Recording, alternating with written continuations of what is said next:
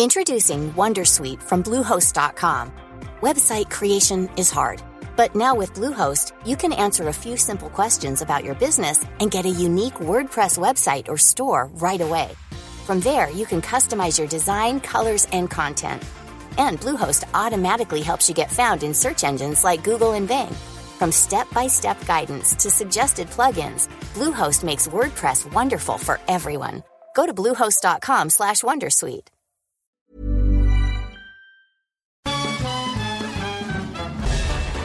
Farándula 021 es un podcast de cultura pop, donde analizaremos sin piedad series, películas, programas, música, moda, tendencias, libros, redes sociales y hasta figurosas e inventadas. Cada jueves un nuevo episodio, con Horacio Villalobos, Pilar Bolívar, Mauricio Valle, Maniwis, La Supermana, Alejandro Broff, Jeremy Cruz y Mario Lafontaine. Farándula 021, un podcast con periodistas, psiquiatras y vestidas.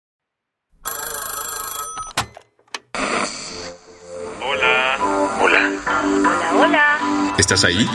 ¿Quieres saber lo que está pasando en tu país y en el mundo en, pocos, minutos? Te lo cuento. Te lo cuento. Te lo cuento. Hoy es viernes 24 de marzo de 2023 y estas son las principales noticias del día. Te lo cuento.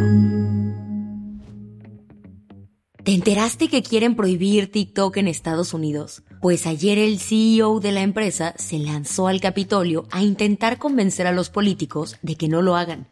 La rivalidad entre Estados Unidos y TikTok no es algo nuevo. La cosa arrancó en 2020 cuando la administración Trump amenazó por primera vez con una prohibición, argumentando que la app iba más allá de los trends.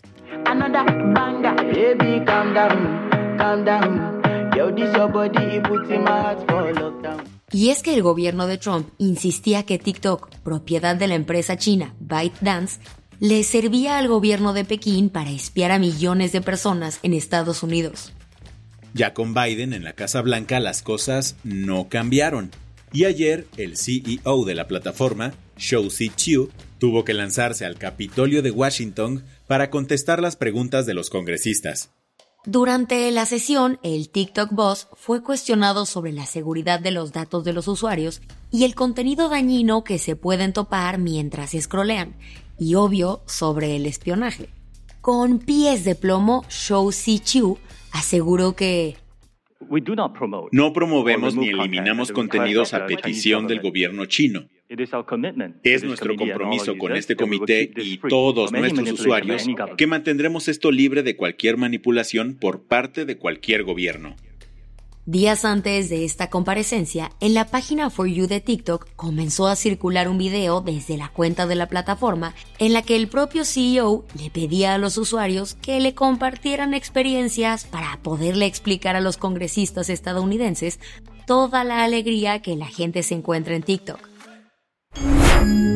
¿Qué más hay? Francia colapsó ayer tras una jornada de protestas masivas en contra de la reforma de pensiones.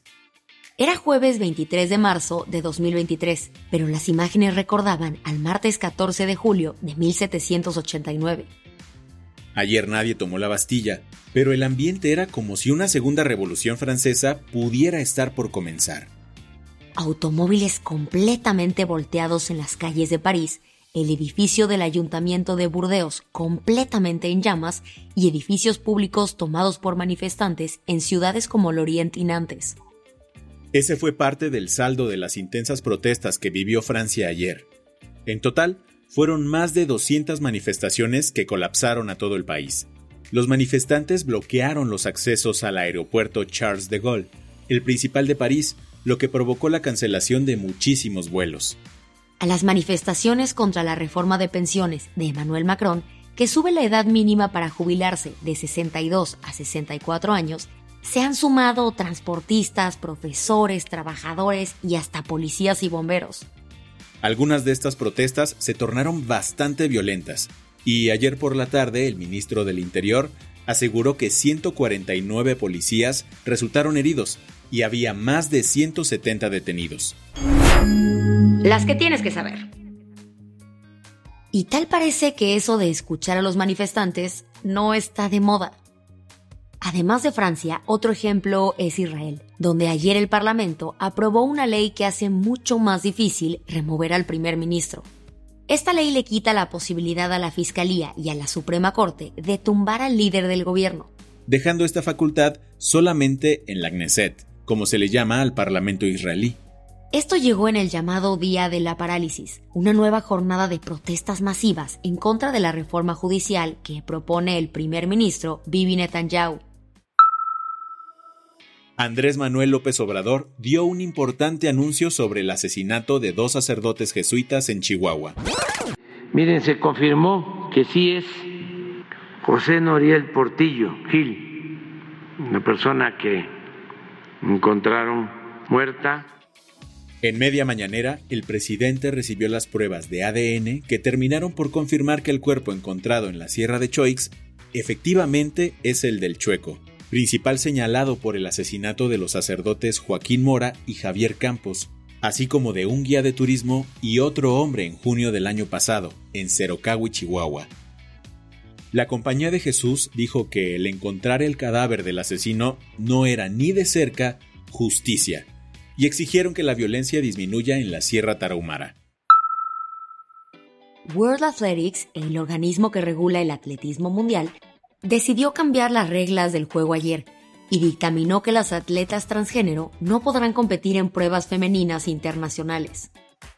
La polémica se encendió en redes cuando el presidente de la Federación Internacional del Atletismo, Lord Coe, dijo,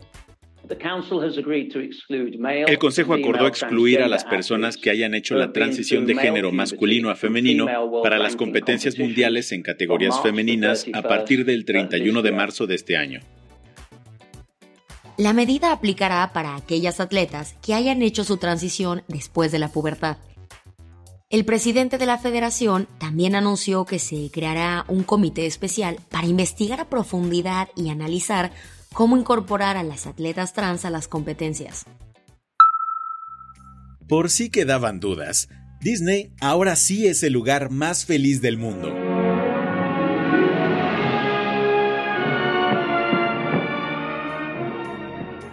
Todo porque Walt Disney World en Florida será la sede de la Out and Equal Workplace Summit, considerada la mayor conferencia LGBT más del mundo. El evento reúne en Orlando a más de 5.000 personas de la comunidad de la diversidad sexual para discutir programas de inclusión laboral.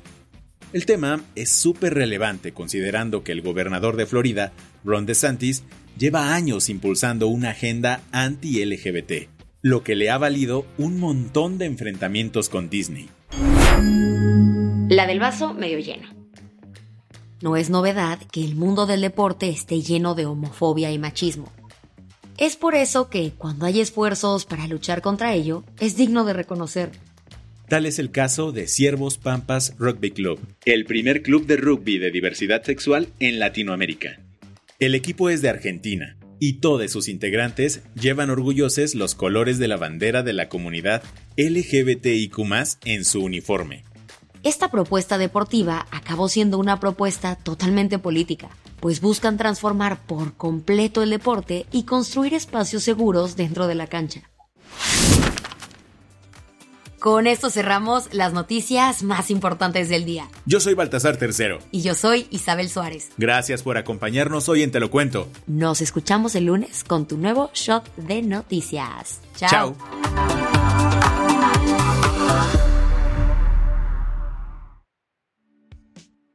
Este noticiero es una colaboración entre Te lo cuento y Dudas Media. El guion de este episodio estuvo a cargo de Aisha Al-Yanabi y Ana Ceseña. La dirección de contenido es de Sebastián Erdmenger. Francis Peña es la directora creativa y el diseño de sonido está a cargo de Alfredo Cruz. Si quieres estar al día, nos encuentras como arroba Te lo cuento en Instagram. ¿Tired of ads barging into your favorite news podcasts? Good news. Ad-free listening is available on Amazon Music for all the music plus top podcasts included with your Prime membership. Stay up to date on everything newsworthy by downloading the Amazon Music app for free or go to amazon.com slash news ad free. That's amazon.com slash news ad free to catch up on the latest episodes without the ads. TikTok, Snapchat y Twitter.